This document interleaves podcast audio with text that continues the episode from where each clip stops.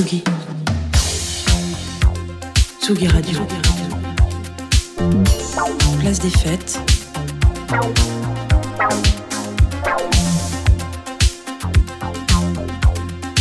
Les chroniques de Tsugi Radio.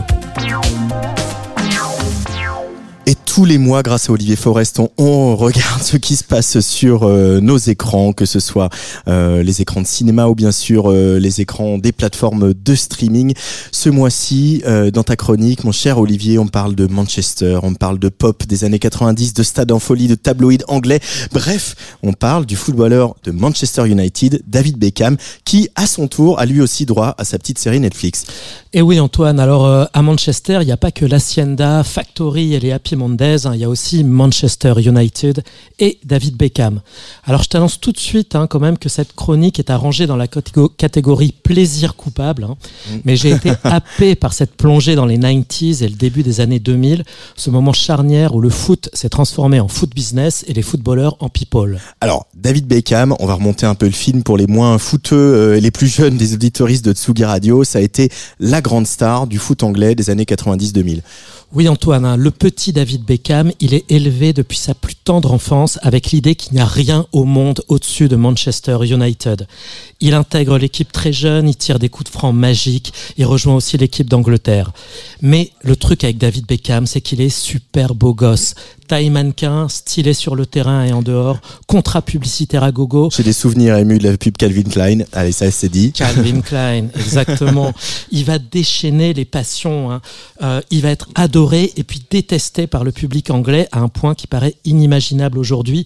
Son carton rouge au Mondial 98, synonyme d'élimination pour l'Angleterre, va déclencher des insultes, des crachats dans la rue, du harcèlement pendant des mois de la part des supporters anglais, c'est-à-dire quasiment tout le pays. Heureusement qu'il n'y avait pas encore les réseaux sociaux. Quand il rejoint le Real Madrid, en pleine Beckham mania, le club multiplie ses revenus par trois, mais là encore, parcours chaotique. Et c'est ce qui touche dans cette série, c'est l'état de crise permanent qui semble diriger la carrière de Beckham. Alors forcément, qui dit Beckham euh, euh, dit forcément Posh Spice, la Spice Girl chic. Et eh oui, ça existe. Beckham et Posh Spice, c'est le coup de foudre instantané, un power couple en platine. Faut bien se rendre compte qu'à cette époque, les Spice Girls et leur girl power version Union Jack et Fish and Chips sont au sommet du monde. Et pour se remettre dans l'ambiance, on écoute un petit extrait de leur tube planétaire, Wannabe.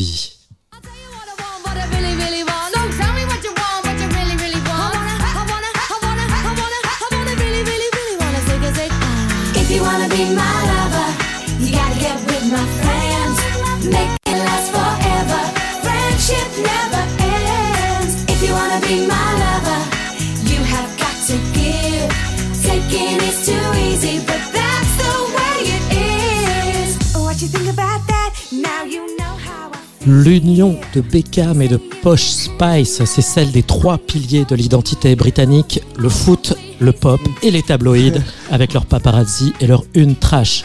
Avec eux, le foot passe dans une autre dimension, à la croisée du people, de la mode, de l'entertainment, de la pop et du business. Alors donc même si on n'est pas fan de foot, on peut regarder les 4 heures de la série Beckham sur Netflix sans problème. Alors bien sûr, ouais, avec David et Poche, tout est business, tout est storytelling et on raconte ce qu'on veut, comme on veut mais c'est une plongée passionnante dans les hauts et les bas d'une carrière de footballeur.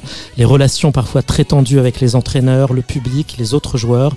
Il y a quelque chose d'émouvant et de sincère chez ce grand joueur à qui il y a toujours quelque chose qui échappe. La, la série est tellement bien racontée, tellement habilement montée que c'est difficile de bouder son plaisir. Et puis comment résister à ce festival de coiffure de David Beckham, les mèches ré au milieu, ambiance boys band, la boule à zéro, les mèches peroxydées jusqu'au fameux combo crête-mulet. Comment résister aussi au plaisir de revoir Ronaldo, Luis Figo et Eric Cantona himself? Et puis, quand même, il n'y a pas beaucoup de documentaires sur le foot où vous verrez brièvement hein, Peter Hook de New Order et Joy Division parler de l'Hacienda. Et c'est aussi cette spécificité du foot anglais, sa proximité avec la scène pop qui lui donne son aura particulière. Alors pour terminer cette chronique, Olivier, tu voulais aussi nous recommander un film qui sort bientôt en salle. Lui, ça s'appelle Mars Express et c'est signé Jérémy Perrin. Oui, Antoine, hein, un vrai coup de cœur. Euh, Jérémy Perrin, il avait déjà signé la série Last Man et un magnifique clip pour Die chez Tiger Sushi qui a dépassé le milliard de vues. C'est vrai. Euh, Ah ouais. exactement. Ah ouais, ouais. Milliard il est de Au-delà du milliard depuis depuis longtemps, ça compte même plus quoi. Enfin, Ouais. tu vois.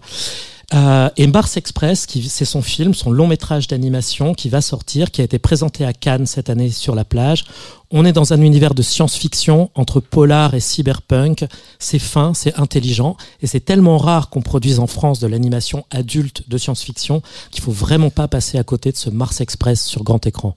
Donc Mars Express, euh, réalisé par Jérémy Perrin, ça sort le 22 novembre. Et donc la vie et l'œuvre de Beckham euh, et toutes ses coiffures, et puis euh, sa femme qui est un peu power, le, la seconde famille royale hein, quand même cette affaire hein, en Angleterre.